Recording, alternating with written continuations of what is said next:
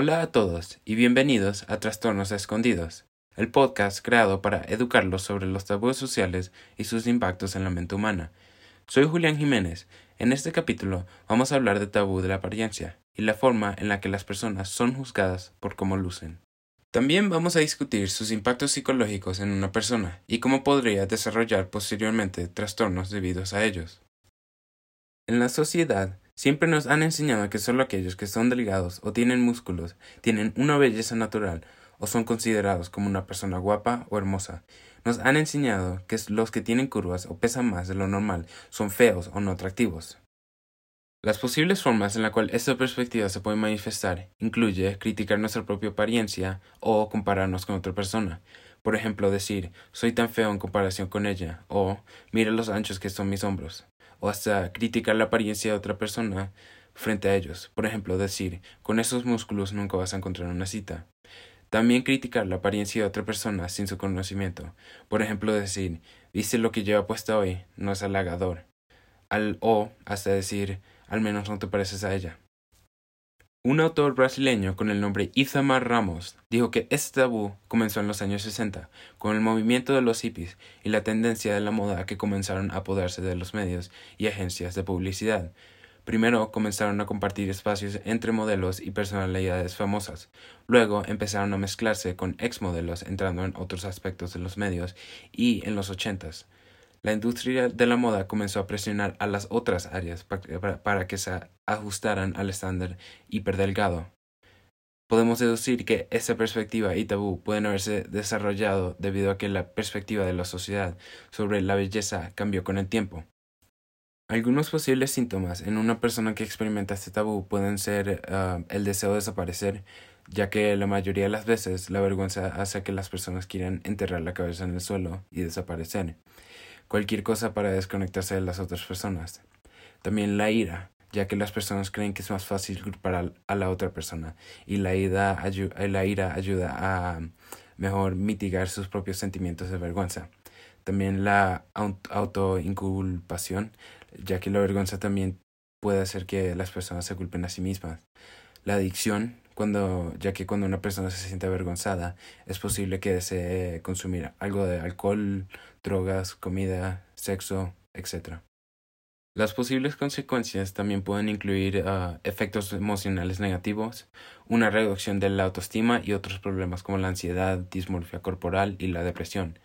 Además, la vergüenza corporal puede provocar una depresión grave, especialmente cuando las personas sienten que su cuerpo no puede cumplir con los criterios sociales. Esta perspectiva también puede provocar que una persona padezca trastornos alimenticios. Los más comunes son la anorexia nerviosa, bulimia nerviosa y el trastorno por atracón. Los posibles síntomas incluyen sentimientos de inutilidad, temor intenso de subir de peso o de tener sobrepeso, bajo rango de emociones, irritabilidad, agitación, estado de ánimo depresivo y sentimientos de disgusto con uno mismo. El tabú de la apariencia es considerado un tabú porque siempre estamos presionados por mantener un buen cuerpo. Siempre nos esforzamos para adelgazar para ser aceptables en una sociedad. Esto es demostrado por el hecho de que la mayoría de las niñas entre las edades de 16 a 25 años temen engordar y hacen dieta. Las niñas de hasta 5 años están preocupadas por su apariencia y su tamaño. Otras estadísticas también muestran que un tercio de los niños de 8 a 12 años están haciendo dieta para perder peso.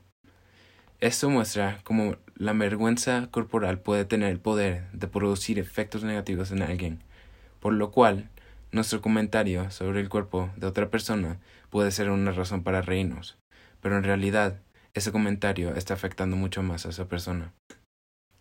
Nosotros creemos que este es un tema importante que se debe enseñar hoy en día en la sociedad y por eso queremos enfatizar este tabú y su impacto en la sociedad para enseñar a los demás los efectos negativos que puede tener en una persona y cómo podemos mejorar nuestras actitudes para el mejoramiento de todos.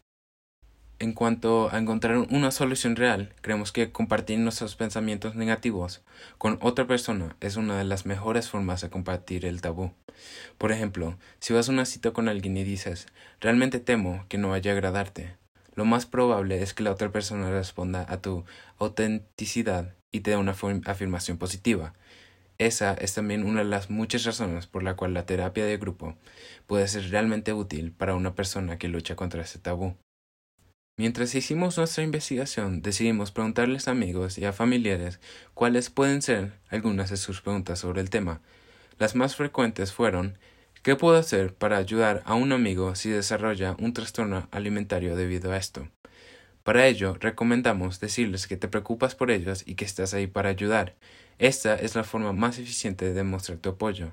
También que les des espacio para que hablen sobre cómo se sienten y qué les está pasando, y que no te sientas frustrado o molesto por los hábitos alimenticios de la persona, ni trates de obligarlo a comer.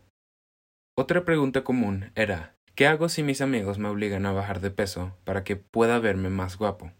En ese caso, recomendamos que hable con sus amigos sobre su decisión de si va a intentar perder peso o no, y si no, entonces, que le expliques que tomaste tu decisión y que te respeten y no traten de convencerte al contrario.